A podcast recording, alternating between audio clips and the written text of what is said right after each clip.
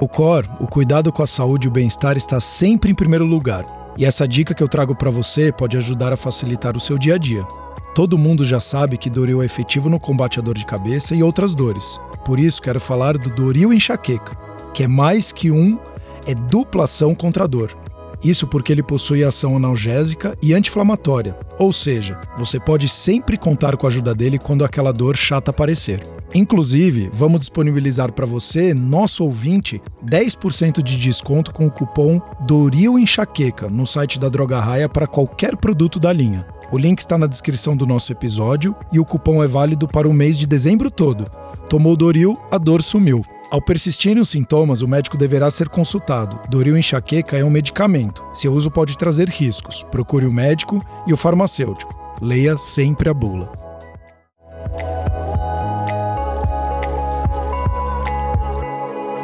O Cor cuidando de você.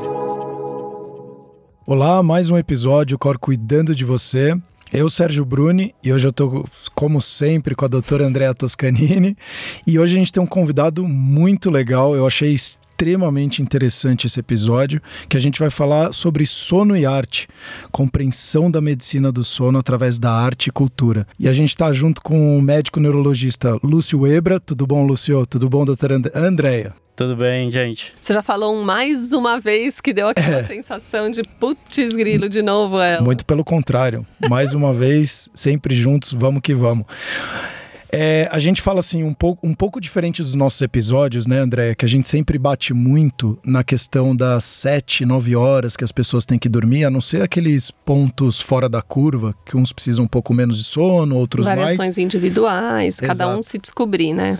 Mas aqui o Lúcio trouxe uma coisa um pouco diferente, né? Quando a gente usa a arte, ele fala que é uma, uma certa falácia isso. Tá até aqui no nosso roteiro aqui, né, Lúcio? Mas eu achei extremamente interessante porque é um assunto que é, depois que você mostrou um pouco do roteiro que seria legal a gente conversar, eu vindo para aqui para a produtora, para a Pod, né, 360, é, várias reflexões relacionadas à arte, ao nosso dia a dia, elas estão muito relacionadas. Os desenhos, Disney, vários outros filmes, né, e que acabou me impactando muito vindo para cá. Então, durante esse episódio, se em algum momento eu ficar emocionado, eu, é, pode acontecer, porque eu achei sensacional linkar isso com o nosso dia a dia e com o sono, que é uma das coisas principais da nossa vida. É, eu, eu achei incrível é a versatilidade do sono. Não existe isso na medicina, né, Lúcio? Talvez na dor. Exato. A dor, eu acho que também é essa coisa visceral. Eu acho, eu acho que por o sono ser muito misterioso, ele acaba se tornando muito cinematográfico, ele é atrativo para a arte. Então, ao longo da história da arte, as pessoas sempre tentaram representar o sono de alguma forma. Então, era aquilo que a gente estava falando, né, de a importância do sono. Não é só porque a gente dorme um terço da vida, então 7 a 8 horas, das 24 horas por dia. Mas muito do que a gente vive tem relação com sono. Então, como a gente está aqui agora tem a ver com como a gente dormiu ontem.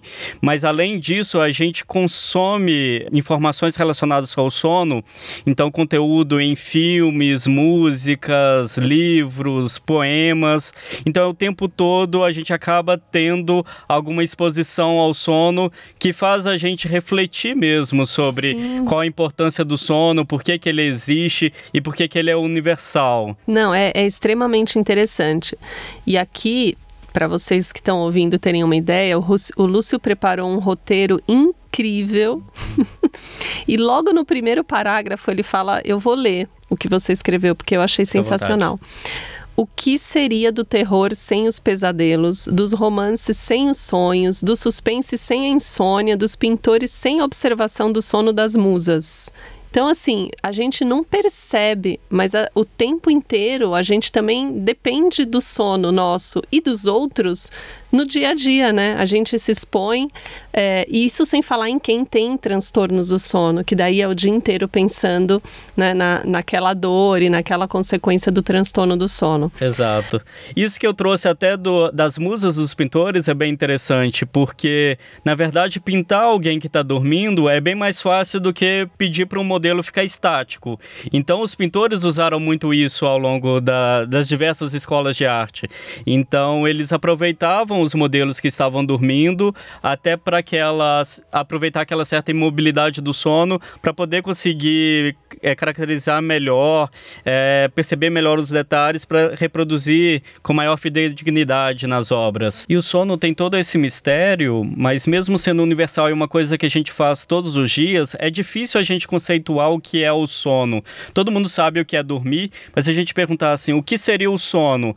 Por exemplo, Sérgio, o que seria o sono? Bom, antes de conhecer a doutora Andréia, é, depois que eu conheci ela, é uma questão muito mais técnica, científica, fisiológica do que qualquer outra coisa. Eu, eu usava muito sono até por conta da, da minha carreira profissional como atleta, depois no mercado financeiro, muito para eu escutei minha vida inteira jogando tênis que o sono ele era fundamental para você performar mais e reduzir as dores, que inclusive a gente já falou em outros episódios que tem uma relação muito forte com a dor e o sono. Então, é, no, no esporte de alta performance, quando eles falam treinar, comer e descansar, é, era levado muito a sério. Então, isso eu sempre levei a sério, mas antes de conhecer a doutora André e eu tenho um bruxismo, Uh, eu achava que eu não tinha problema de sono. Porque... Ele não tá respondendo, Lúcio. É, ele fugiu.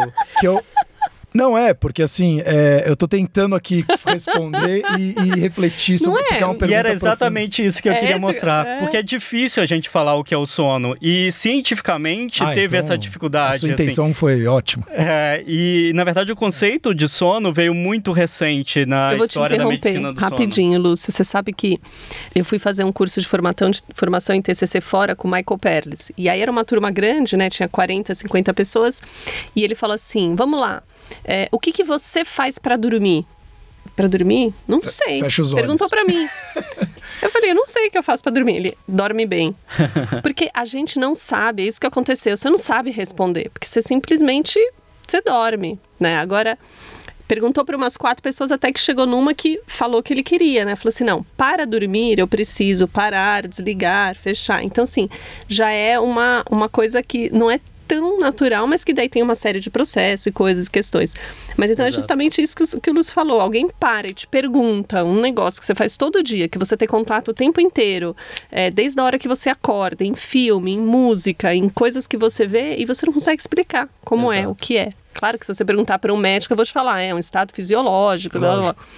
Mas para todo mundo, não, né? Não, eu, e até antes de você falar, Lúcio, eu achei super legal quando você fala. A Andrea falou dessas passagens, né? Suspense sem insônia, do romance sem os sonhos. Mas quando a gente vem um pouquinho aqui da, da passagem do Don Quixote, que eu achei muito legal, e você usa muito a palavra universal é, me remeteu muito às coisas boas da vida, né? Que são as coisas mais valiosas da vida. Então, o amor, a generosidade, o carinho e o próprio sono, ele é igual para todo mundo. Não que cada, não que todo mundo durma da mesma forma, mas ele tem a possibilidade de ter aquilo. Então, eu achei isso extremamente interessante, ainda mais no momento atual que a gente fala de unificar, de olhar todo mundo como um, único ser. E eu achei isso, fazer essas comparações, e até te perguntei se você entra muito na questão lúdica ou não. É, ficou muito claro que tem um envolvimento muito forte e e é extremamente interessante. Eu achei assim, eu nem sei palavras aqui, eu não tenho nem vocabulário, mas eu achei sensacional, porque é como o André falou e como você falou, o que, que é o sono? Exato. E no final você nunca pensou a respeito disso, porque é algo que nem. Por que, que você pisca? Por que, que você respira? São coisas que, que é da sua natureza que você não para pra pensar. E vários artistas tentaram mostrar isso, assim, a percepção deles do sono, tentar entender o sono muito antes a, até da própria evolução da medicina, a evolução científica. E eu trouxe um conceito que eu acho talvez um dos melhores da arte sobre o que seria o sono, que vem da obra de Don Quixote de la Mancha, escrita por Miguel de Cervantes. Então é uma obra bem antiga, né, do século 17, 1605, e que na verdade Don Quixote e o Sancho Panza eles estão descansando ali embaixo de uma da copa de uma árvore, e o Sancho Panza fala assim para o Don Quixote: "O que é que quando estou a dormir, nem tenho temor nem esperança, nem pena nem glória. E bem haja quem inventou o sono, capa quem cobre todos os pensamentos humanos. Manjar que tira a fome, água que afugenta a sede, fogo que alenta o frio, frio que mitiga o ardor.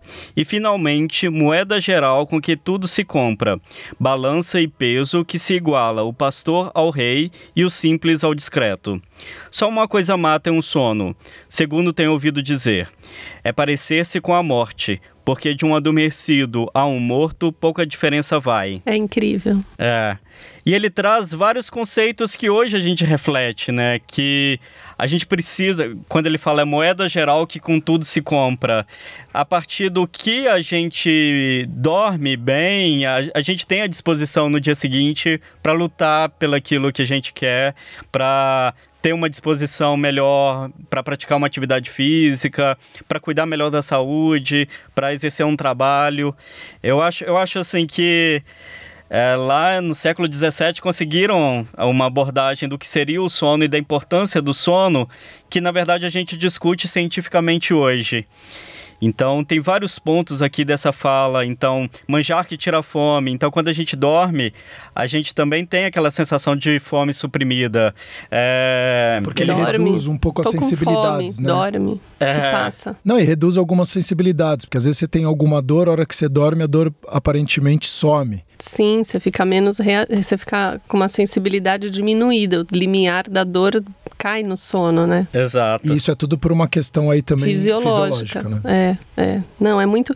E, e fazendo assim um gancho para essa coisa da morte, a gente tem a gente tem no nosso inconsciente coletivo como que morrer dormindo é um prêmio, né? Eu lembrei agora da minha bisavó, Exato. que ela com 99 anos, é. é. A minha 97, não, pois 87. É. E ela dormiu, tava super bem, mas assim, 99 anos, né? Então ela dormiu no dia do aniversário do meu avô, comemorou, viu todo mundo e não acordou no dia seguinte. Então fica uma coisa de que, nossa, é um prêmio, né? Exato. E, e já tem essa, essa proximidade, né, do dormindo com a morte. E, e, vamos falar da morte do ir o sono. É, muitas vezes a, o sono até parece como um eufemismo para a morte. Então a gente às vezes que não quer falar que alguém morreu, ou no, numa obra que seja mais para crianças, a gente fala do sono eterno, que seria a representação da morte. E, mas isso vem assim de forma muito antiga, porque quando você, como foi falado ali na obra de Don Quixote, quando você vê alguém é, inativo, deitado, de olhos fechados, no primeiro momento você fica na dúvida: essa pessoa está dormindo, essa pessoa está morta, essa pessoa está só de olhos fechados descansando. Você não consegue identificar.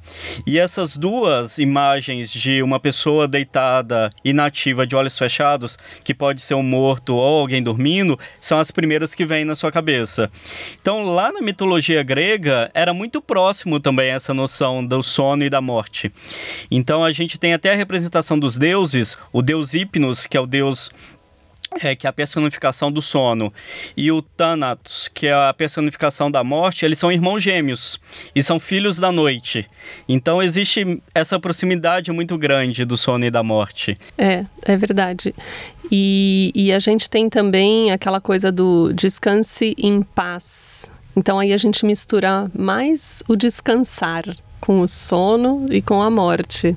Exato, né? exato. Por que, que a gente coloca, é, na verdade, dentro das artes e dos filmes, e aí você falou descanse em paz. Na sua visão, Lúcio, o que que faz a pessoa descansar em paz?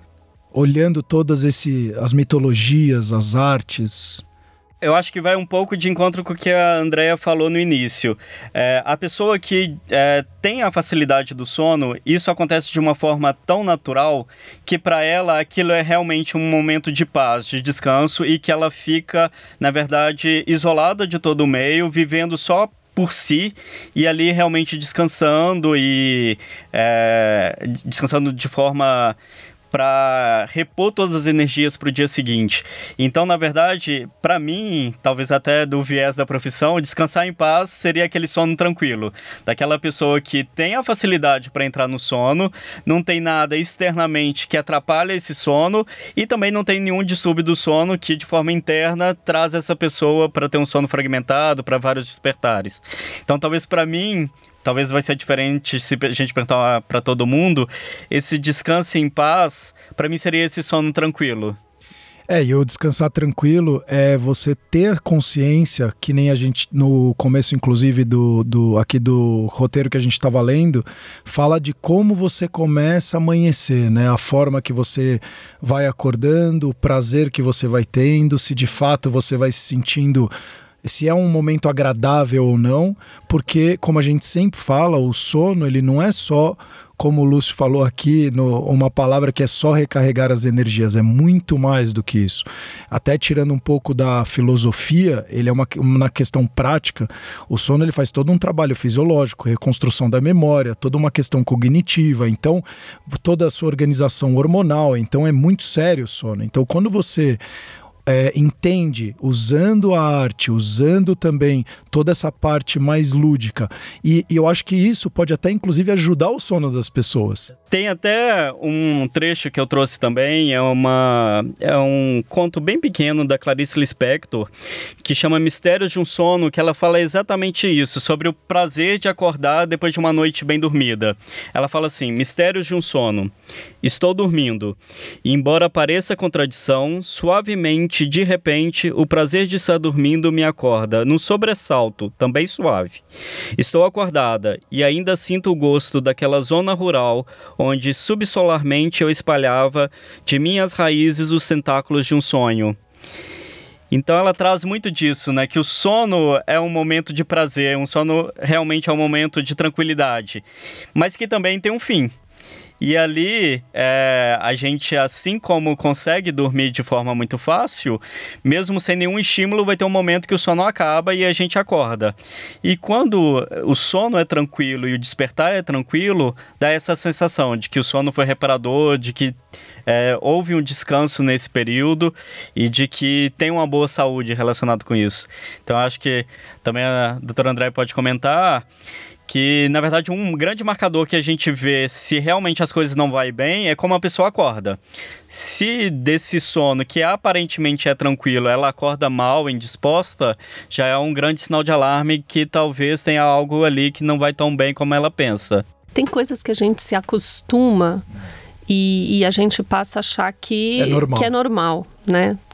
Sem entrar em grandes detalhes do que é e não é normal, né? Só aquilo então, assim, a gente cada vez se acostuma mais a dormir mal, então a gente se acostuma a acordar com uma dorzinha de cabeça, mas vai passar, a gente se acostuma que o ronco é normal, e depois a gente pode falar também do ronco.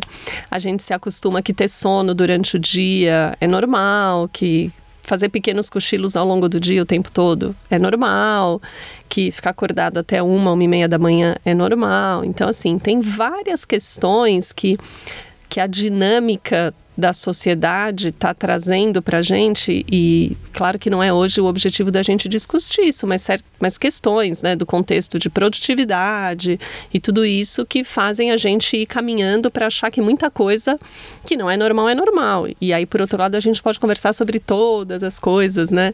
As doenças crônicas que vêm aumentando e da onde que elas vêm, se tem a ver com essa alteração toda fisiológica, aquilo que a gente conversou ontem, né? A gente mudou muito o ambiente, só que o nosso DNAzinho não mudou na mesma velocidade. Então a gente não consegue absorver na nossa fisiologia tudo que o ambiente está tá dando para a gente de informação que, em todos os sentidos, é, que, inclui, que inclui é. clarear a noite, que inclui é. né, a gente se ficar fechado no escuro num ambiente na, na fase clara do dia. Então, assim, é, o dia, como a gente passa o dia, Vai também noite, né? depende né? de como foi a noite. E também vai interferir na noite seguinte. Então, tem, é, não, não, é, uma, é, uma, é uma roda, né? É Não, e, e para você que está escutando, é bastante importante você prestar atenção, trazer essa consciência, como a, a Andrea está falando, porque é isso mesmo que ela falou. E isso vai para tudo na vida, que são os hábitos. Então chega um momento que vira hábito, você comer daquela forma, você atuar ou agir daquela forma e, consequentemente, você dormir daquela forma. E aí aquilo vai se transformando normal para você. E a hora que você vê a sua vida, inclusive hoje eu vi, acho que no Instagram, não lembro, que falava exatamente sobre isso. E aí você começa a tomar um remédio, e ele vai fazendo parte da sua vida que é normal. Aí depois você, por conta daquele remédio, toma outro e passa-se 20 anos, hora que você vê, você tomou 10, 15, 20 remédios diferentes, porque cada um foi atuando de uma forma diferente para aquele estágio da sua vida. E tem determinados remédios que ele funciona por 4, 5, 6 horas. E ele te desperta. Aí você precisa tomar outro para dar aquela continuada na dormida mais duas, três horas. E aí depois disso você toma outro. Então, assim, essa coisa do hábito ela é muito importante, uh, mas junto com uma consciência porque senão você começa a fazer essas mudanças achando que são normais. Você vai mudando como pessoa seu humor, sua, como o Lúcio falou antes, a sua a dinâmica do seu dia a dia, sua concentração, sua energia, uh, enfim, várias outras coisas. E você vai achando que não é porque eu tô ficando velho, é porque é muito trabalho, é porque é estresse.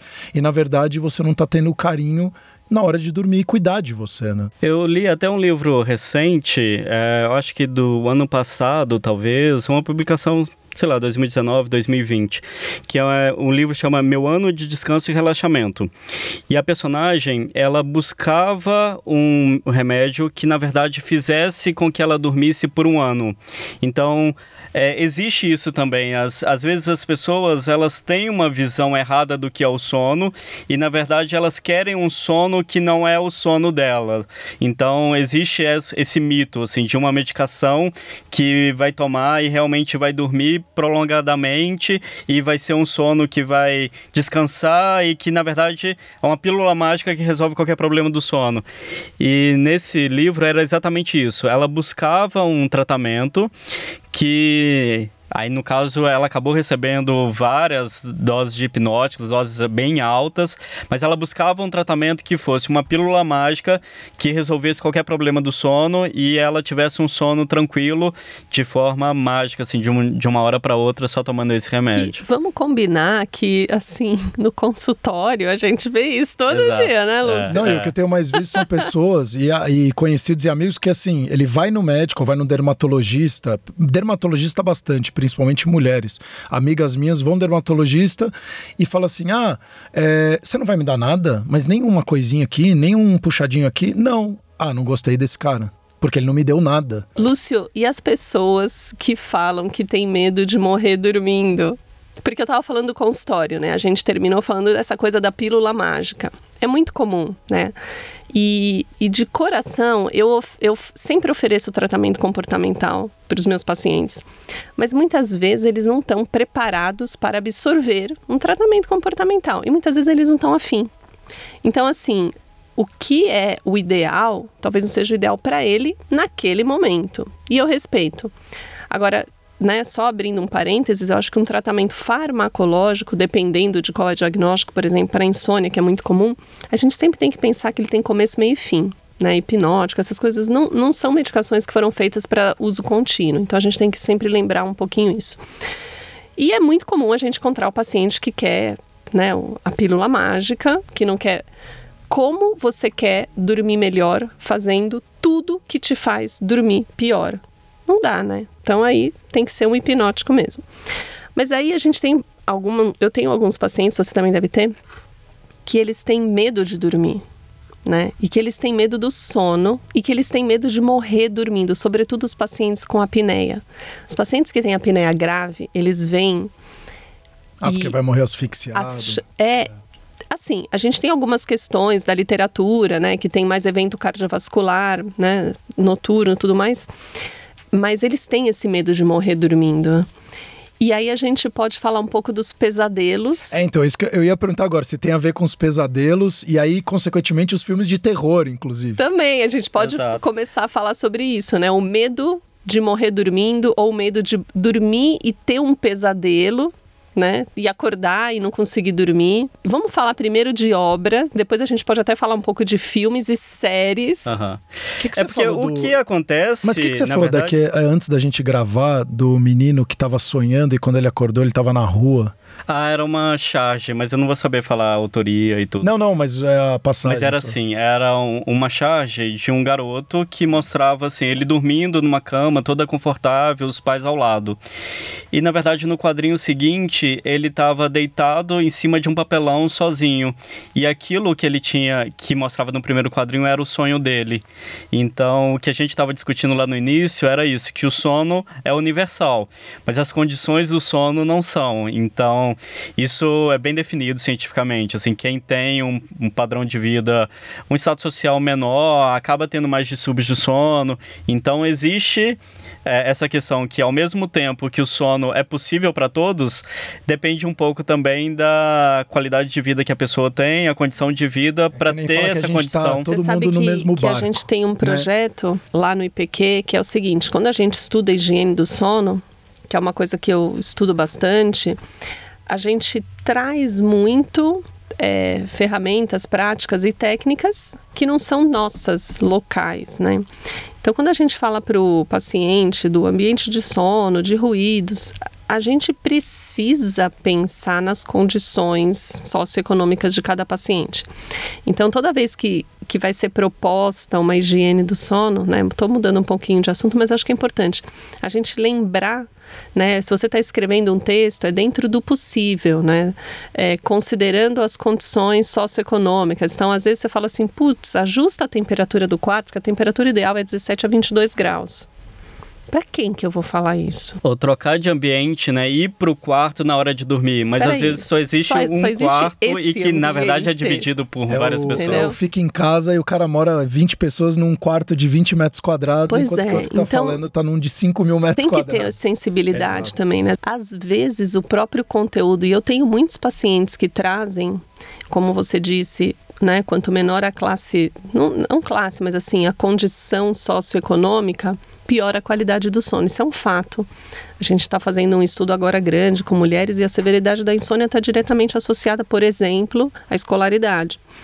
E aí a gente vê que muitos traumas, muitos pesadelos e muitos medos vêm por conta também dessa, dessa convivência mútua né, em, né? incômodo. Né? É, num cômodo, né? Tem paciente, tem crianças que, que famílias que moram num quarto, né? Então assim, é briga, discussão, né? É, às vezes o pai é alcoólatra. Né? Então, assim, é, isso traz um. É, a hora que ele vai dormir já está naquele, naquele então, cenário isso traz para o resto né? da vida uma, uma lembrança sensorial e, e, ou seja, uma série de emoções associadas ao sono né, que para sempre ele vai carregar, a menos que isso seja tratado, né, psicologicamente de uma maneira satisfatória, muitas vezes não é. Então é, é importante a gente lembrar, assim, quando a gente está é, com quem que a gente está conversando, qual é a orientação que a gente está dando, procurar sempre adequar, né? E se a gente não sabe, tentar desdobrar aquela orientação para aquilo que o paciente vai poder fazer. E essa relação do sono com medo voltando naquela pergunta, eu acho bem complexo. Assim, existem vários fatores. Se a gente pensar da mesma forma que o sono se aproxima muito da morte, o sono também se aproxima muito da noite, do escuro. Então, sempre que a gente fala do sono, a gente lembra da noite, porque a maior parte das pessoas dormem durante o período maior de sono é durante a noite. Então, é um momento que é, já tem pouca luz. A, é, você imagina que na verdade a grande maioria das pessoas está, estão dormindo. Então, quem está acordado talvez tenha uma outra intenção ali para estar acordado. E também o momento do sono é um momento que você se torna frágil. Você não tem um controle, você está vulnerável. Então, da mesma forma que aí voltando lá naquela descrição do Don Quixote, que a gente perde a noção dos estímulos, como fome, sede, a gente também perde, perde um pouco a noção dos estímulos tátil, sonoro, visual. Então é um, realmente um momento que a gente fica vulnerável, a gente se desconecta com o que está acontecendo fora. E já instintivamente, isso lá desde os animais mais primitivos, é, foi criado essa reação né, de um certo estado de alerta, apesar de estar dormindo, para qualquer ameaça, porque aquele é um momento que a gente está vulnerável. E além disso, existe, é, acaba se tornando um contexto bem interessante para a indústria do, do cinema, do terror, do suspense. Então aquela pessoa está dormindo, pouca luz, num, é completamente vulnerável e aí surge uma ameaça. Então se torna ali atrativo. Fred Krueger, A Hora do Pesadelo. Não, e aquela coisa, né? Vamos assistir filme de terror à noite. Exato. É, não vamos assistir de dia, Não, à noite. Com muito medo. É. E a obra do, do A Hora do Pesadelo, ela brincava exatamente com isso, porque as pessoas só eram assassinadas durante o sono. Então elas tinham que estar dormindo para sonhar com o assassino, com o psicopata, o fantasma lá do psicopata, e ele só atacava se as pessoas estivessem dormindo. E na verdade uma forma de fugir ali era acordar. E depois que você via esse filme, você também ficava com medo de dormir, porque ficava muito misturando ali é, o, a ficção, a realidade, o sono, a vigília. Então era um, um, uma soma de ingredientes que deixava mesmo. E também do ponto de vista fisiológico, existe todo um processamento neurológico e armazenamento das informações que você acabou de ver. Então, assim, elas vão estar tá lá, occipital, frontal, porque elas precisam entrar na tua memória de algum jeito. Então, você está exposto a elas. Enquanto eu falava aqui sobre isso, pensava numa resposta sobre essa associação do sono com medo e pesadelo, eu lembrei, na verdade, uma coisa que todo mundo vai se lembrar da primeira infância de todo mundo, que são as cantigas de Niná, que muitas vezes impõem um medo. Então, é, dorme, senão a cuca vem pegar. Então, assim, a, cria uma situação. O saco. Exato, cria uma situação que você dorme ali porque é, é a você tá forma. Tá exausto. De... é a forma de, de fugir daquela ameaça. Então a gente já muito Não, enraizado cê, na cultura isso na minha do cabeça medo a música da Cuca, né? Nana nenê que a Cuca vem pegar, o papai foi pra roça, a mamãe volta já. Tipo, você tá sozinha. não tem ninguém para te Exatamente ajudar. isso. É o momento que você tá mais vulnerável. Você ficou totalmente sozinho, não tem ninguém por você. E aí você tem que lidar com esses Se medos, os 30, pesadelos né? sozinhos. Exato, exato. Não, e, a, e além do filme, é engraçado, porque você pega, por exemplo, o Chico Buarque, ele também faz uma, um cantor, né, sobre pesadelos, né? Então, queria até que você falasse um pouco sobre isso, Lúcio. Agora que a, a Andrea vai cantar uma música pra gente. Vamos, Andréia. Mas eu trouxe a letra, então hum, eu, eu vou ler aqui. Página... Eu acho que todo mundo vai lembrar e, bom, nenhum de nós aqui vai se arriscar a cantar. Mas é uma música que tem um contexto também, né? Na verdade, essa música foi composta em 1974, que era no momento da ditadura militar. O Chico Buarque já tinha sido exilado na Itália, né, entre 69 e 70, e a música ele fala assim, chama Acorda Amor. Acorda, amor. Eu tive um pesadelo agora. Sonhei que tinha gente lá fora, batendo no portão, que aflição. Era dura, numa muito escura viatura. Minha nossa santa criatura, chame, chame, chame lá, chame o ladrão, chame o ladrão. E aqui é até uma questão que talvez já tenha sido comentado sobre a associação de pesadelo com outros distúrbios. Então aqui talvez ele revivencia a situação que foi é, que foi vivida por ele. Então no momento que ele é, foi exilado, que é, talvez foi abordado pela polícia na época da ditadura, e a gente vê muito isso, né, nos pacientes com o transtorno de estresse pós-traumático. É, eu fico que... imaginando o pessoal que vai para a guerra, como que deve ser isso, né? E, e, tem vários filmes também que mostram isso, né? Pessoas, é, veteranos de guerra e que revivem o pesadelo. Essa questão do pesadelo também aparece muito em filmes, assim. Eu achei então, interessante, sempre... desculpa, Lúcio, esse, texto, esse trecho que você leu que falou: tive um pesadelo agora, sonhei que tinha gente lá fora. Então, assim, pesadelo e sonho né? Ou seja, é, ele teve um pesadelo e a gente associa o pesadelo a uma coisa ruim, de fato, né? O pesadelo tem um conteúdo desagradável que desperta em você é, reações físicas, né? Medo, sudorese, taquicardia, isso vem com o pesadelo. E aí ele conta: sonhei que tinha gente lá fora. Pesadelo é um tipo de sonho, é um sonho desagradável. Né? Então a gente a gente tem os sonhos desagradáveis, a gente tem os sonhos agradáveis. Que é incrível, né? Você fechar o olho, dormir e você sonhar o que você quiser, né? E tem até técnicas, né, de, de estudo de imagens e direcionamento de sonhos que a gente usa muito para quem tem pesadelo, que a gente ensina para as crianças. Mas é importante a gente fazer essa diferenciação do que, que é sonho, o que, que é pesadelo, e ver aqui tudo junto e bem aplicado, né? E outra coisa que agora eu pensei também, o sonho e o pesadelo, eles também são um recurso muito usado no cinema, nas obras, quando eles querem mostrar algo que é mais inverossímil, que tá fugindo da realidade. Então eles contam uma história e no fim, na verdade, o personagem acordou e tudo se passava de um sonho ou tudo se passava de um pesadelo. Então é uma estratégia para trazer algo que seja muito muito fantasioso, muito inverossímil, muito irreal, para na verdade para a realidade, porque no nosso sonho, no nosso pesadelo tudo pode acontecer. Muitas vezes esse é o recurso, algo que querem incorporar ali de alguma forma numa obra, mas não se encaixa muito bem porque não, não condiz com a realidade. Eles usam esse artifício de que na verdade era um sonho ou que era um pesadelo e aí para na verdade, parecer mais real. É, eu acho muito é, interessante porque eu tive uma psicóloga, eu fiz um tratamento com um tempo com ela e ela só queria saber sobre o sonho. Todo o tratamento nosso é ser baseado no sonho da noite, da noite anterior ou de sonhos que eu tinha lembrado, para entender de fato se eu repito sonhos, se eles não são repetitivos, que tipo de sonho eu tô tendo, para a gente começar a decifrar de fato o que está acontecendo no meu dia a dia, porque a gente também tem o lado inconsciente, dizem que é 95% do nosso cérebro e o nosso consciente que é 5%.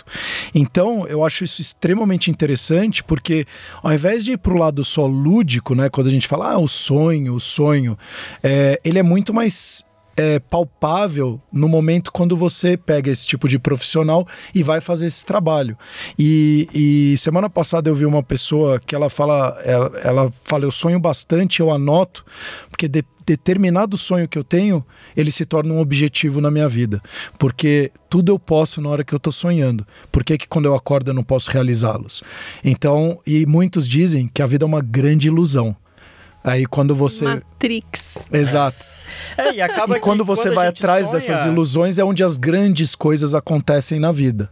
E acaba que como a, quando a gente sonha, a gente produz mesmo um enredo, né? Existe uma história ali. O sonho, ele não são imagens isoladas. Ele tem uma historinha que vai se acontecendo.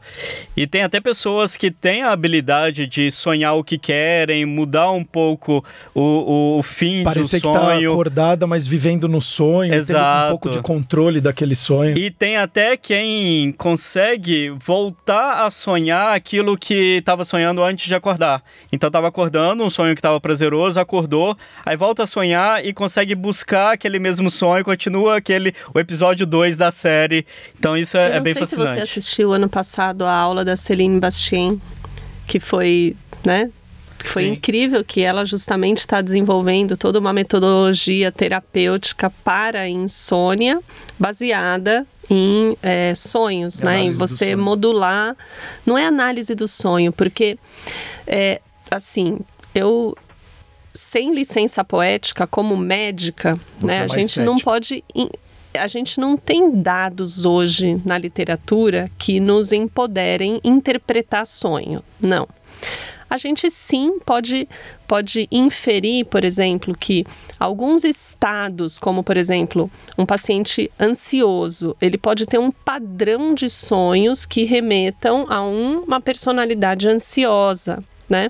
É, ou no caso de um TEPT, de alguém que passou por um trauma, levar isso para o sonho.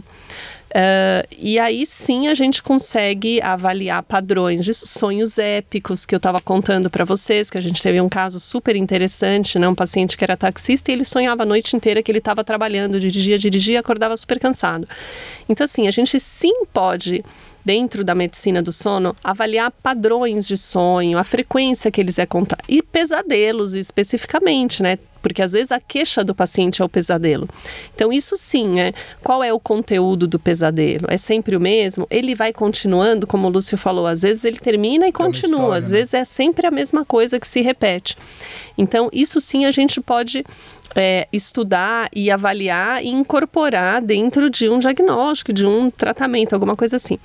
Mas não interpretar, né? Ah, isso significa, isso quer dizer. Hoje a literatura não te dá embasamento para você fazer esse tipo de coisa dentro da medicina. Então, nós dois, como médicos, não podemos é, empoderar esse tipo de prática. Mas, assim, todo mundo é livre. Lógico. Talvez alguém tenha, né? É, isso na nossa literatura médica, mas na literatura da arte, na literatura da poesia, na literatura da ficção, ou em qualquer outra literatura, isso existe e seja perfeitamente viável, né? Só que a gente não tem propriedade para fazer esse tipo de de comentário. Mas o que eu acho também muito interessante, voltando a essa coisa do pesadelo, da vulnerabilidade, a gente pode falar um pouco da paralisia do sono que é retratada em muitas obras, né? A gente estava aqui tentando lembrar o autor e você lembrou, né, Lúcio? Exato, tem uma obra muito clássica do Henri Fuseli que chama The Nightmare, que na verdade a obra vem muito antes desses conceitos, né? Então chamam pesadelo, mas na verdade a representação é da uma paralisia do sono.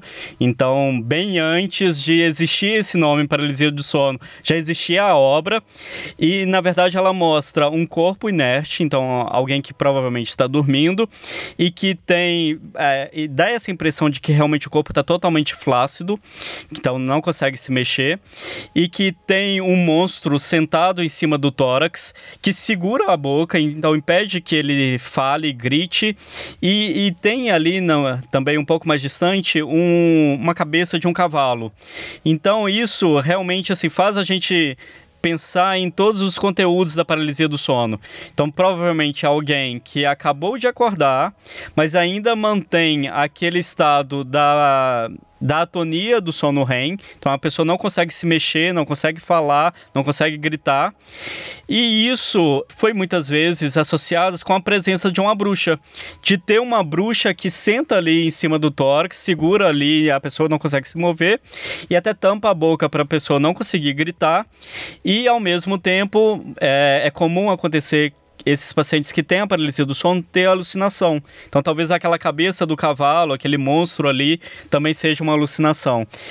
E, isso é, é, bem fascinante também. E isso a gente vê na arte ao longo do, do de todo o tempo é muitas vezes algo que nunca foi descrito cientificamente, a medicina ainda não conhece, mas é um fenômeno que talvez alguém presenciou, vivenciou e acaba buscando um significado para aquilo, uma representação para aquilo.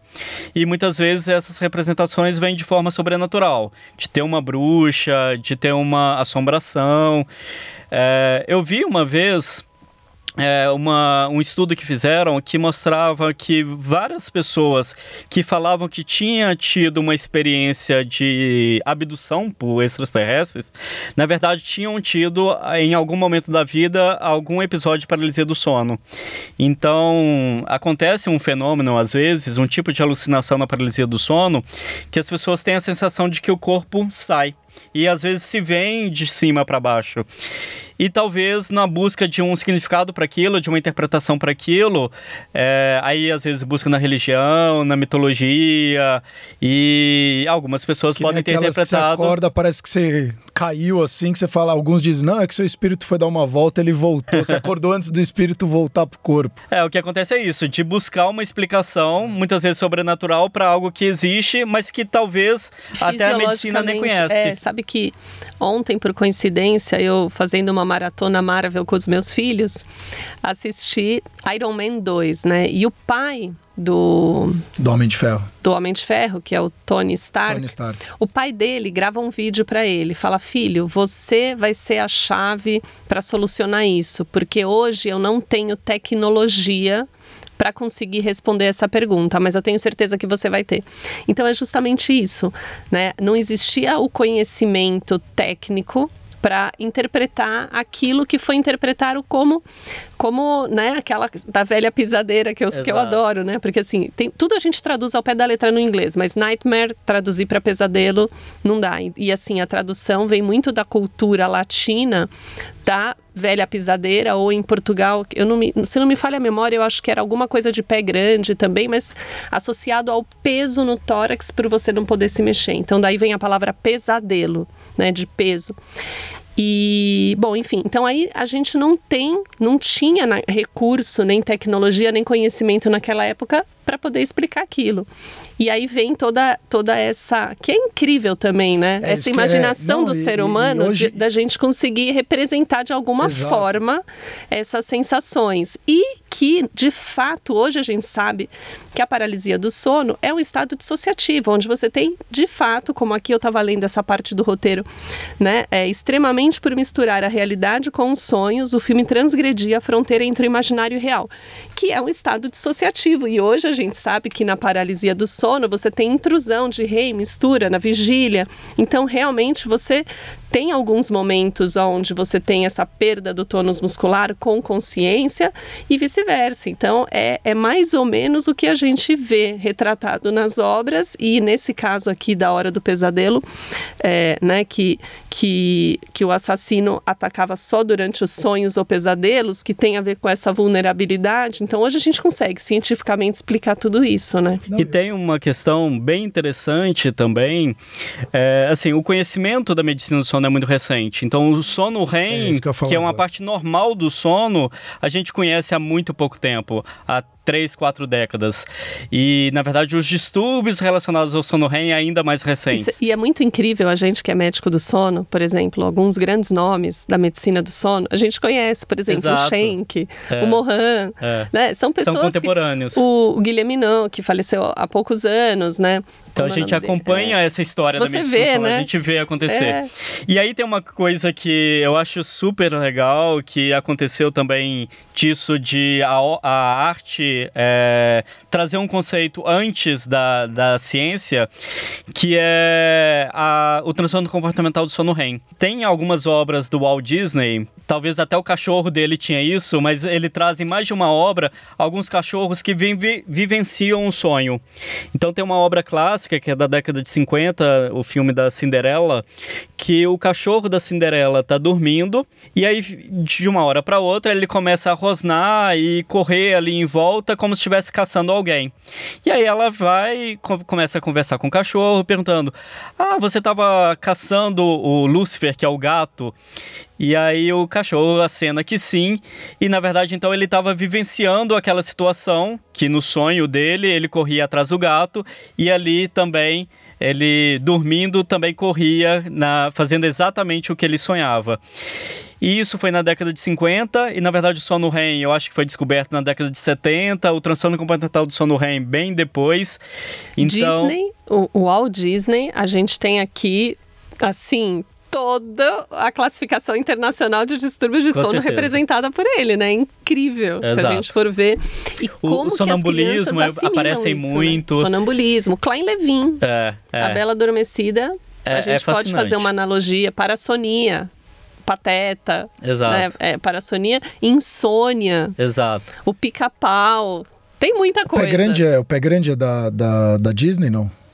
Pé grande. Ah, ele deve ter alguma. Não sei. Feijão, alguma pé de feijão. Adaptação. Não, não é. que eu falei de Portugal, da pisadeira. Não, o gigante do, do feijão lá. Ah, o João Pé de Feijão. É, é acho que não, acho que é dos irmãos Grimm. É, uma coisa que a gente tinha comentado também sobre o sono, aí aproveitando essa questão da Disney, é como eles simbolizam o sono né, nessas obras. Então, nos desenhos animados, é difícil você ver alguém que durma sem roncar. É como se roncar fosse normal. Sim, você... Normal não, que se roncar é uma delícia. Você é, roncar para dormir profundo. E aquele ronco, né? De um, um barulho grave e um assovio. Bar... Exato. E, e, na verdade fica e o, e isso, lábio... fica esse imaginário. fica esse imaginário que todo mundo ronca e que. E, Gente, esse e podcast é do riso ao choro, ao pranto. E algumas pessoas trazem isso, né? Dormiu de roncar, como se fosse, nossa, dormiu profundamente. Profundo. Dormiu. dormiu igual um urso. Eu vou hibernar igual um urso. Não, você vai ter problema sério de saúde. Eu não posso nem repetir o que meu marido fala quando ele fala que ele vai dormir bem. Não posso. Mas essa questão do de como simbolizar o sono, eu também às vezes fico refletindo. Se eles fazem isso até para tirar, afastar um pouco dessa ideia da morte também. Então só o corpo ali inerte, sem fazer nenhum barulho, será que não daria essa dúvida se realmente está dormindo, se é, na verdade morreu? E eu acho que às vezes usam algumas estratégias para isso. Nos quadrinhos eles usam aquele Z, né? Então colocam aqueles vários Zs em cima para mostrar que tá dormindo. E eu acho que é também uma dificuldade de mostrar com uma imagem só a certeza de que tá dormindo. E isso às vezes acontece na arte. Tem algumas obras que a gente vê o modelo, a musa do pintor tá de olho fechado você não consegue falar com certeza se ela tá dormindo, você fica naquela dúvida. Ela fechou os olhos só para ser mais fácil ali, pra, é, talvez até o pintor tinha dificuldade é, de desenhar o olho. Quase, uma, quase uma Mona Lisa, né? Que você não sabe se ela tá rindo, Mas agora eu pensei uma tá coisa, brava. o ronco, ele é do sono. A gente não ronca acordado.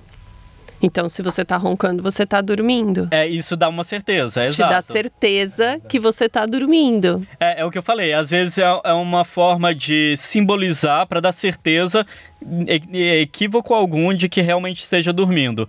Então você não vai falar que a pessoa esteja acordada de olhos fechados e nem que está morta. Se ela está roncando, ela está dormindo. E tem uma coisa muito interessante que tem desenhos, a gente estava falando aqui no começo de associar, né? Eu lembrei do Botero, né? Da gente associar o ronco à obesidade. Mas nos desenhos animados, o ronco, ele não está associado só à obesidade, porque a gente vê alguns personagens né? É, papaléguas, que dormiam roncando. Exato. Então, assim, era bem retratado, né? Que queria representar o sono. Hoje eu recebi um meme do Papaléguas falando que, que a espécie corre 20 km por hora e o coiote 42 km Exato. por hora. Então, toda a nossa infância. e talvez, na verdade. Grande falácia. E talvez, na verdade. É a tartaruga correndo atrás do, do coelhinho, né? e talvez, na verdade, o, o ronco ser tão universal, ele tava falando da prevalência tão alta da apneia do sono. Pois então, é. Talvez eles estavam prevendo isso, que um terço da população teria alguma dificuldade respiratória durante o sono, e não que era realmente normal. Uma vez eu fui em Portugal, em Évora, e eu, eu vi, tinha, tava numa praça linda, e aí tinha vários lugares pra gente sentar e dar uma descansada, né? Tomar alguma coisa. Eu olhei e falei, nossa, esse daqui chama Pickwick, é lá que eu vou. E essa é mais uma vez, né, que a, a arte precedeu a ciência. Exato. Então, na verdade, vem da obra de Charles Dickens, que chama é, o Clube Pickwick, que era um clube de investigação em Londres. E, na verdade, um dos personagens dessa obra chama Fat Boy, é, acho que Fat Boy, é, Joy the Fat Boy e que é um garoto obeso e que na verdade na maioria das cenas ele aparece sonolento, indisposto e assim como ele era muito obeso achavam que era por conta daquilo. E, na verdade, depois foi descoberto um distúrbio respiratório que é muito mais comum em pessoas obesas, que é a hipoventilação. E hoje em dia a gente tem até uma subclassificação na hipoventilação associada à obesidade e que é, os sintomas são muito parecidos com o que foi descrito pelo Charles Dickens. E, na verdade, quando é, descobriram isso, na primeira vez que reportaram cientificamente, eles fizeram uma homenagem à obra. Então, eles chamaram de Síndrome de Pickwick em homenagem ao personagem, em homenagem à obra. Então, é realmente, acho que talvez seja o, o grande ponto em que a, a arte é, precedeu a, a ciência e, na verdade, a ciência reconheceu isso e fez essa homenagem que acaba sendo bem interessante. É, que a gente tem até hoje, a síndrome de Pickwick. E aí a gente chega em insônia também, né? Então, quando se fala das obras de Edward Hopper, Então, as obras de Edward Hopper até entraram muito em cena agora nesse contexto da pandemia, porque muitas das obras mostram alguém sozinho, então naquele contexto do isolamento social que era maior, é, foram obras que foram muito associadas ao que a gente estava vivendo. Então é sempre um tom mais melancólico, uma pessoa sozinha, e tem uma obra dele que chama Luz da Manhã, que mostra uma moça sentada numa, na cama, com a luz entrando pela janela e chama Luz da Manhã, é de 1952. E a gente vê, tem essa impressão de que aquela pessoa não conseguiu dormir até aquele momento que ela queria, o momento que seria o ideal do sono dela, o, o que ela pretendia. Então a gente tem essa impressão de alguém que ali no, no meio da madrugada não conseguiu mais dormir, a ponto de até desistir de tentar dormir. Então ela senta, tem uma cara de que é, desolada, que realmente é um ar mais melancólico, e vendo ao amanhecer do dia sendo que não conseguiu dormir até aquele horário do amanhecer. Então, as obras de, do Edward Hooper, eles mostram, mostram muito isso, assim, essa, essa melancolia, esse isolamento, e que acontece muito nos pacientes com insônia. Então, por estarem no meio da noite, sem conseguir dormir, tem essa sensação de que estão sozinhos ali, o cérebro muito ligado, mas que não consegue relaxar para conseguir dormir. É, eu tô lembrando agora também, na época que eu era que eu era um pouco mais nova, tem uma, uma obra de teatro clássica brasileira que chama Noturno. Eu não sei se vocês lembram, do Oswaldo Montenegro. E, e, ele fala, e ele tem muito da insônia, né? Então, ele, ele conta numa passagem que, que o que ele mais odeia são as criaturas da noite, porque as pessoas que vivem à noite, né, são sempre diferentes. Aí fala assim: eu tenho medo de ver as criaturas da noite, estátuas e corpos e olhando. Então, é isso que você falou, né? A, a noite ela representa um, um, como se fosse outra vida, né? Não, você pega até o. Vamos falar dos mares, né? Você pega os peixes noturnos, aqueles estão bem submersos, eles são horríveis. Ou não horríveis, eles são diferentes, né? Porque é com aquele dentão, luz, é um é, olhão. É, é. Então, é que a gente não está acostumado a viver desse lado, né? Porque se você tem um prazer em viver desse lado, você começa a se acostumar também a, a, é a ver esse tipo de criatura, é, né? Mas é isso que o Lúcio falou, tá muito associado com um sofrimento, é. né? Tá muito associado com dor, né? E, e como você não tem. Provavelmente por conta da vulnerabilidade, né? Sim, e também assim, você não tem a dinâmica da sociedade noturna. Agora, muito mais do que quando a gente era criança, né? 10 horas da noite a televisão ficava azul, ficava, não tinha. Agora, até existe o que fazer à noite, mas durante muitos anos era uma solidão absurda. Hoje você pode sair na rua, tem coisa 24 horas, né? Mas antes não. Então, era, era um. Né, uma, era assustador, né? É, noite... Existe esse, esse contraponto, né? Do dia à noite, luz, escuridão, trevas, e que a noite e a escuridão seriam coisas negativas e que o dia e o claro seriam coisas positivas.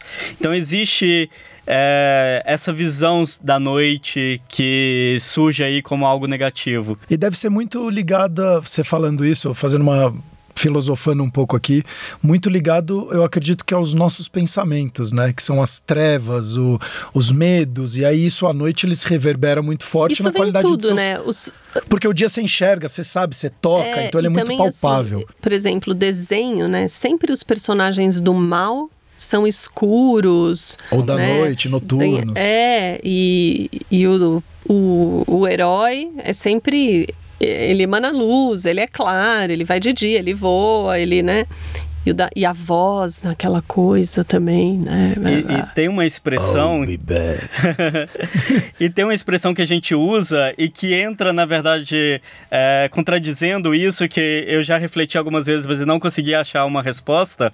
Que, na verdade, quando a pessoa não dorme, a gente fala que passou a noite em claro. E aí, é, e aí, na verdade, é algo negativo, mas que usa o claro. E, e, que entra nesse contraponto aí da noite e o escuro, o dormir, e aí, na verdade, quem não dorme passou a noite em claro. Ô Lúcio, tem uma, o autor, né, o japonês, o Haruki Murakami, e ele fala um pouco em 2015, inclusive, do livro intitulado Sono, né? Conta um pouquinho da história da, da moça, das dificuldades progressivas de sono. Então, esse livro, é, ele conta, na verdade, alguns sintomas relacionados com sono, é, principalmente uma dificuldade progressiva de dormir. Então, é uma moça que, na verdade, ela começa com essa dificuldade de sono e quanto mais ela tem dificuldade do sono, mais ela fica ansiosa com o fato de não dormir. Isso vai se retroalimentando. Aí chega um momento que ela consegue dormir e aí ela tem uma paralisia do sono. E aí, na verdade, aquilo fica muito traumático e volta volta de novo a ter uma insônia. E a forma que eles descrevem essa insônia é bem, é bem interessante. Eu vou ler um trecho aqui que acaba sendo bem elucidativo do, dessa ansiedade sobre o sono. Essa coisa, parecida com insônia, durou cerca de um mês. Nesse período, não consegui ter uma noite decente de sono.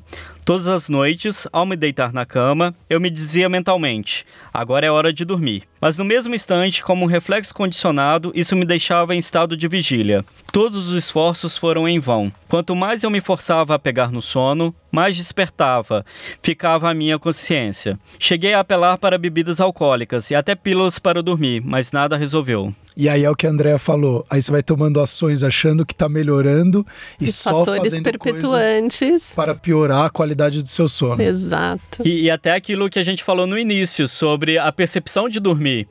Ela tinha que falar: agora eu vou dormir. É diferente para quem não tem insônia que isso é um processo natural e que na verdade quando você fala agora eu preciso dormir, você está alimentando ainda mais essa ansiedade eu lembrei de uma outra coisa. A gente fala muito: vamos para cama né? Eu falo isso para as crianças, casa bom. Eu não falo assim, vamos dormir.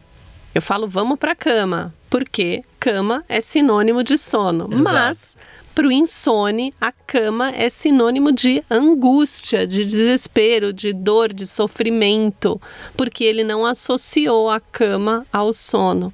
E ele tem essa questão do sono. Né? É, ele remeteu aos monstrinhos, ao desespero, a, né? Muito legal. Vamos falar um pouco de Síndrome das Pernas Inquietas? É, de Síndrome das Pernas Inquietas tem um poema que eu acho fascinante. É do Manuel Bandeira, chama Conto Cruel. A uremia não o deixava dormir.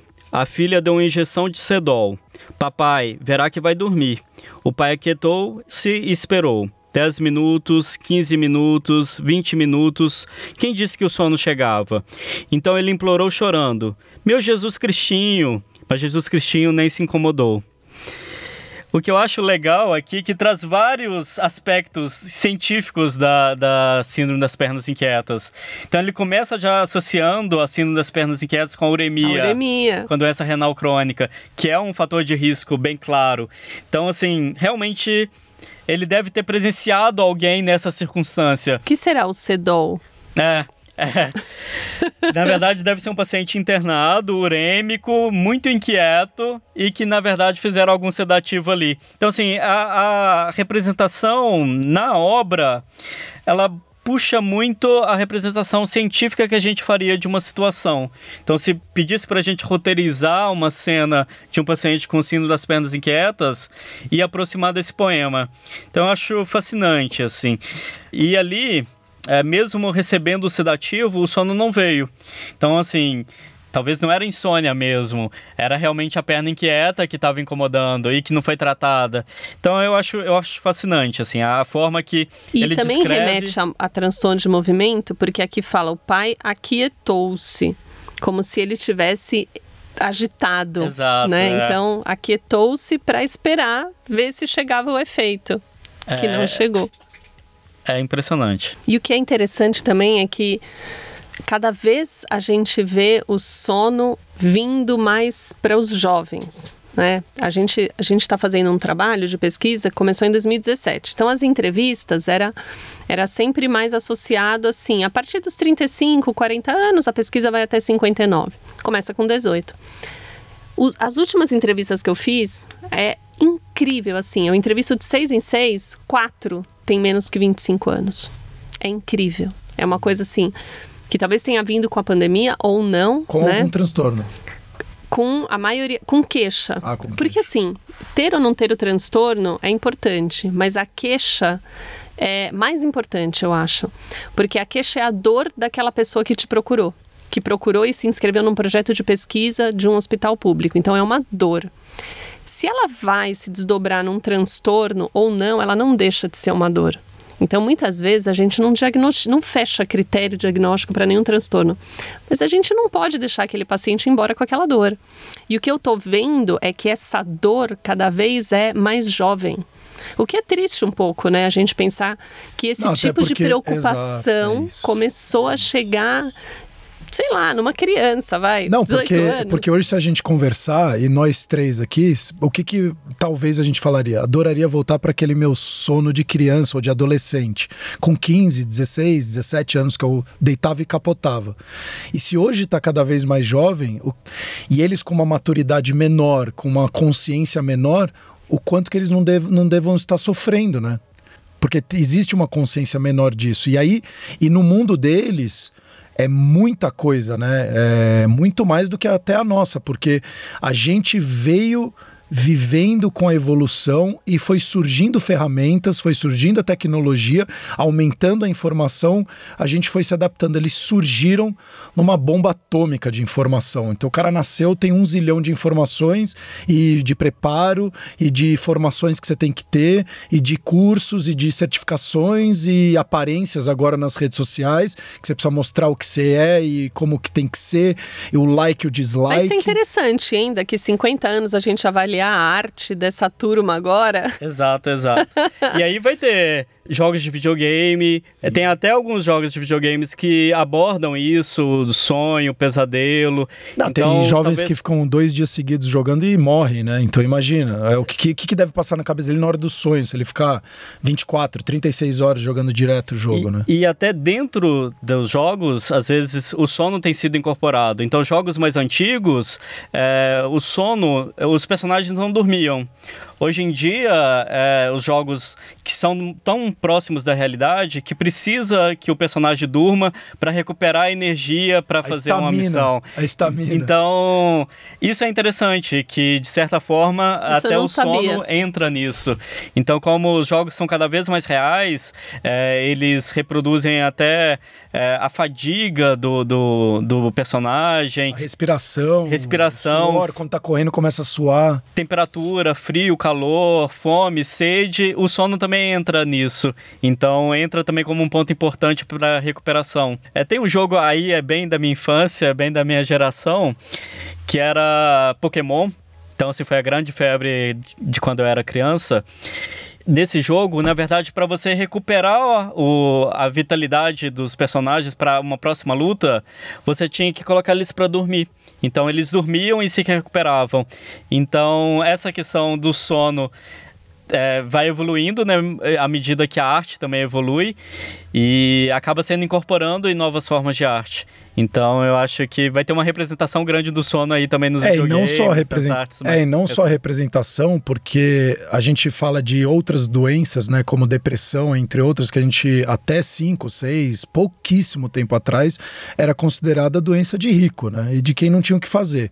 Quando a gente entra no meio de uma pandemia, a tecnologia, tanto é que hoje você olha os fundos de investimento, cada vez investindo mais em startup de saúde, educação e saúde, tá uma correria grande aí que, que vai acontecer? A gente vai começar a ter uma evolução muito rápida por conta da saúde mental.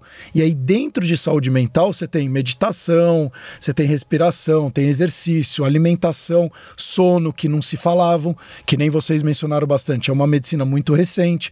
Inclusive, André, me corrija, acho que sua enteada faz medicina, ela não estudou medicina do sono. E ela está o quê? No sexto semestre? Está no quarto ano, oitavo semestre, e não teve, não vai ter, né? Porque já vai começar o internato. Então, é, e mais grave é... que isso, as residências, na verdade, Não vêm um pouco. É. Então, se tem o melhorado, eu se percebo. forma em neurologia, em pneumologia, otorrino, que são as áreas bases da medicina do sono, também não tem a vivência da não medicina tem, do é. sono. Sabe que eu lembrei isso. de uma coisa que a gente esqueceu? Um clássico, quando a gente estava falando da, do sono com a morte, da gente falar do Shakespeare de, Shakespeare de Romeu e Julieta, que, que o Romeu não viu se a Julieta estava dormindo ou estava morta. Exato, exato. É exatamente isso, ela não estava roncando, não então ele não roncando. tinha certeza. Talvez se na obra é, ela roncasse, ele não ia ter dúvida. Pois é. Até para a gente chegar aqui na etapa final, né? É, esse papo tá sensacional. e aí a gente entra em sono em tempos de crise. E eu acho que o momento super propício no meio de uma pandemia, onde você é forçado drasticamente a mudar comportamentos para o bem e para o mal. Porque você pega ao lado. Aí é uma, uma pergunta até para vocês dois. Vocês falaram muito do socioeconômico, que ele está 100% ou não diretamente, mas muito ligado à questão à qualidade do sono. Essas pessoas, por exemplo, em grandes metrópoles como São Paulo, elas demoravam duas, três horas para pegar o seu o, ir do trabalho para casa e vice-versa. Então ela perdia quatro, cinco horas do dia dela. Talvez essa pessoa melhorou a qualidade do sono dela, mesmo tendo uma, uma questão socioeconômica pior. E aí talvez aquelas que têm mais recurso financeiro, que na, dentro do mundo dela tem muita responsabilidade, muitas coisas para fazer. Será que não inverteu a, a a moeda aí, essas pessoas tive, começaram a ter um sono pior porque a ansiedade é muito maior, as responsabilidades são muito grandes, tem muita gente envolvida com elas. Então, existe é, essa relação paradoxal da crise, porque na verdade é uma crise que envolve muitas questões, né? Que envolveu um isolamento, é, é, envolveu na verdade uma mudança na dinâmica de trabalho, das relações interpessoais. Então, existem algumas pessoas que de certa forma teve o sono favorecido porque agora não estão fazendo um deslocamento que antes faziam, é, o horário de trabalho ficou mais flexível, então se ela já tinha uma tendência de dormir mais tarde, acordar mais tarde, agora talvez ela possa. Então existem algumas pessoas que de certa forma foram se beneficiadas mas ainda é um contexto de crise, então que gera muita ansiedade, que na verdade existe muitas mudanças, incertezas, né? incertezas né? é, e crises de todos os aspectos, né? sanitárias, econômicas, que acabam gerando na verdade um fator estressante muito grande. Então, na grande maioria, o que a gente vê é até é esse impacto piorou, mais negativo do, da crise em todo é, no sono. Quando você fala do Henri Matisse, é, tá certo esse jeito de falar? Sim, sim. Henri Matisse, o que que na visão dele lá atrás, estamos falando em 1869, mais ou menos até mais ou menos 1954, ele já visualizava exatamente dessa forma, como a gente hoje vê muito fortemente. então essa história do Henri Matisse dessa obra específica que chama Le Rêve é bem interessante. É, foi um quadro, na verdade, que ele começou a pintar em 1940 que era exatamente quando começava a Segunda Guerra Mundial, e ele habitava ali no sul da França, e ele ainda tinha um contexto familiar complicado, ele estava passando por um processo de divórcio uma esposa que ele era casado há mais de 30 anos e ele estava com a saúde ruim. Ele era, na verdade, um pintor que sempre teve insônia. E, na verdade, naquele momento, ele estava com muita dor abdominal, que não tinha um diagnóstico, mas que depois ficou, na verdade, um quadro mais florido, que foi identificado uma neoplasia, um tumor de intestino. E, e nesse contexto de é, o país em guerra, na verdade, o mundo estava em guerra, né, na, primeira, na Segunda Guerra Mundial. Ele, a família ali, de certa forma, entrando em uma ruptura, ele terminando um casamento, ele com dores, a insônia piorando. Ele, na verdade, decidiu não é, representar isso, não representar toda essa, essa tristeza, essa ansiedade, essa crise. E o que ele preferiu fazer é, na verdade, pintar quadros que mostrassem a tranquilidade que poderia ser vivida quando isso acabasse. Então, ele tem vários quadros é, de, dessas grandes musas dele dormindo, e esse em especial, que chama Le Rêve, também é uma moça que está dormindo com o braço apoiado, e assim, você olha para o quadro e você tem uma sensação que ela está dormindo é, de forma bem serena, bem tranquila. E ele, na verdade, ele verbalizou que a intenção dele era essa, que na verdade a maioria dos pintores ali daquela época abordavam muito a guerra, por exemplo, Guernica, mas ele optou por, na verdade, mostrar isso um ar mais tranquilo do que a gente poderia viver quando acabasse aquela crise. E ele escreveu numa carta para a filha dele exatamente essa intenção. Ele falou assim: Uma vez que não podemos fazer nada, Vamos não mais falar sobre isso. Isso nos ajudará a pensar o mínimo possível no assunto, o que é essencial para não sermos aniquilados. Cada um de nós tem que encontrar o seu próprio caminho para lidar com o choque moral dessa catástrofe. Para mim, com o intuito de prevenir uma avalanche sobre mim, eu procuro me distrair o máximo possível, me agarrando à ideia do trabalho futuro que eu ainda poderia fazer, se eu não me deixar ser destruído. Então ele mostra, ele tentou mostrar através da obra dele que existia algo a mais depois desse tempo da crise, que passaria esse tempo da crise e que as pessoas voltariam a dormir tranquilamente, que voltariam aos seus projetos, aos seus trabalhos, então que existia uma esperança que logo viria. Isso é ótimo pra gente, não é? Estamos passando uma pandemia, ah, o que a gente tem que ver é além daquilo que o mundo inteiro está passando. Na verdade, isso é uma coisa, se, se a gente for fazer pensar na Segunda Guerra Mundial, que foi uma das maiores catástrofes da história da humanidade, mas em alguns pontos do planeta, como o Brasil, por exemplo, não foi tão não teve uma repercussão tão importante como em outros. E essa pandemia era uma coisa que chegou a praticamente todos os, né, qualquer lugar muito por conta dessa história da globalização e tudo, mas é um sentimento comum, universal.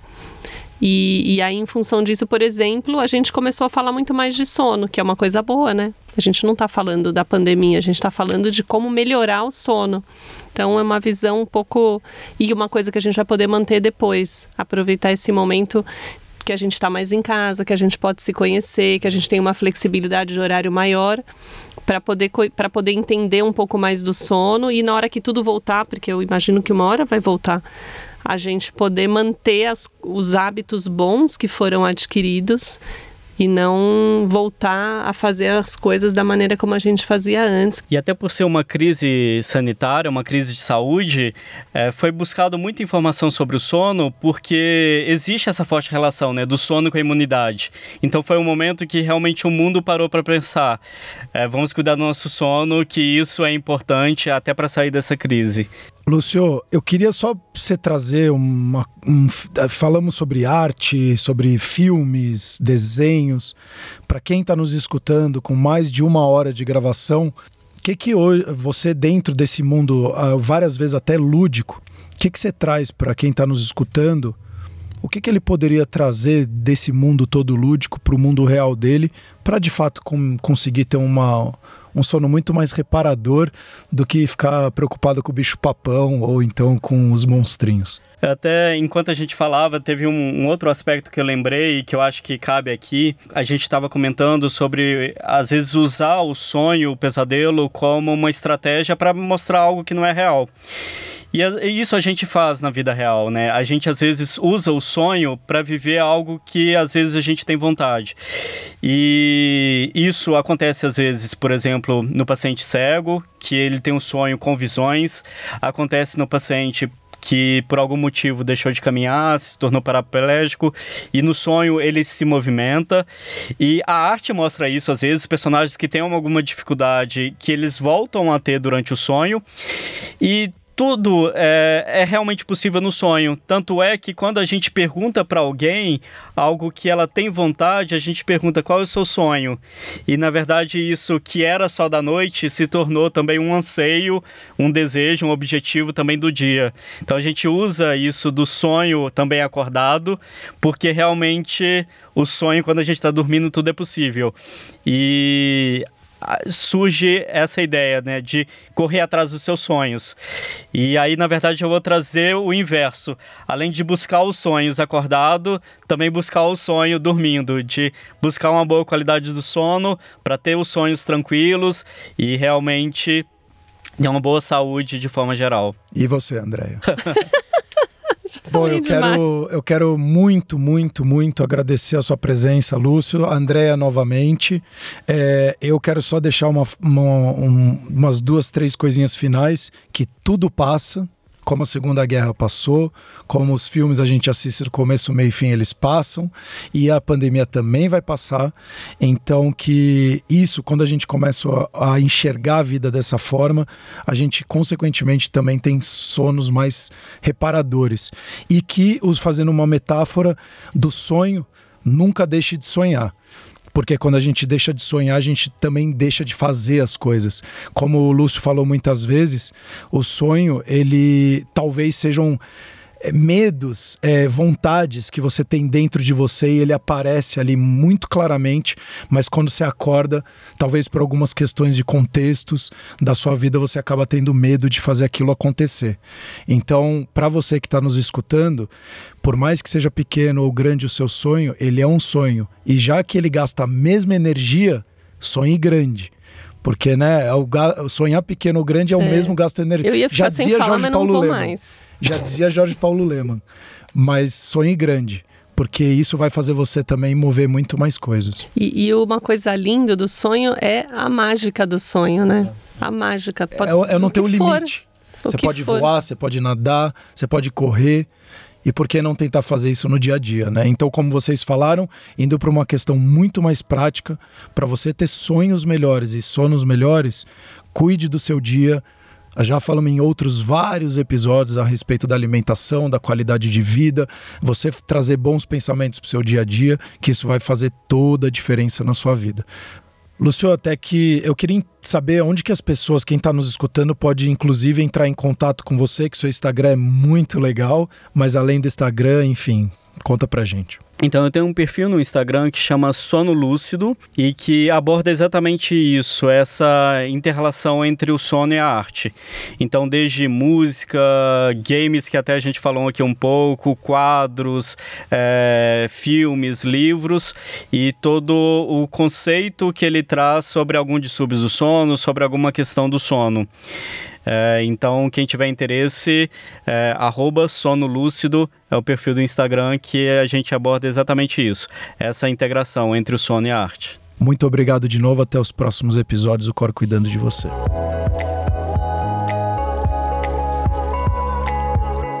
Cor cuidando de você.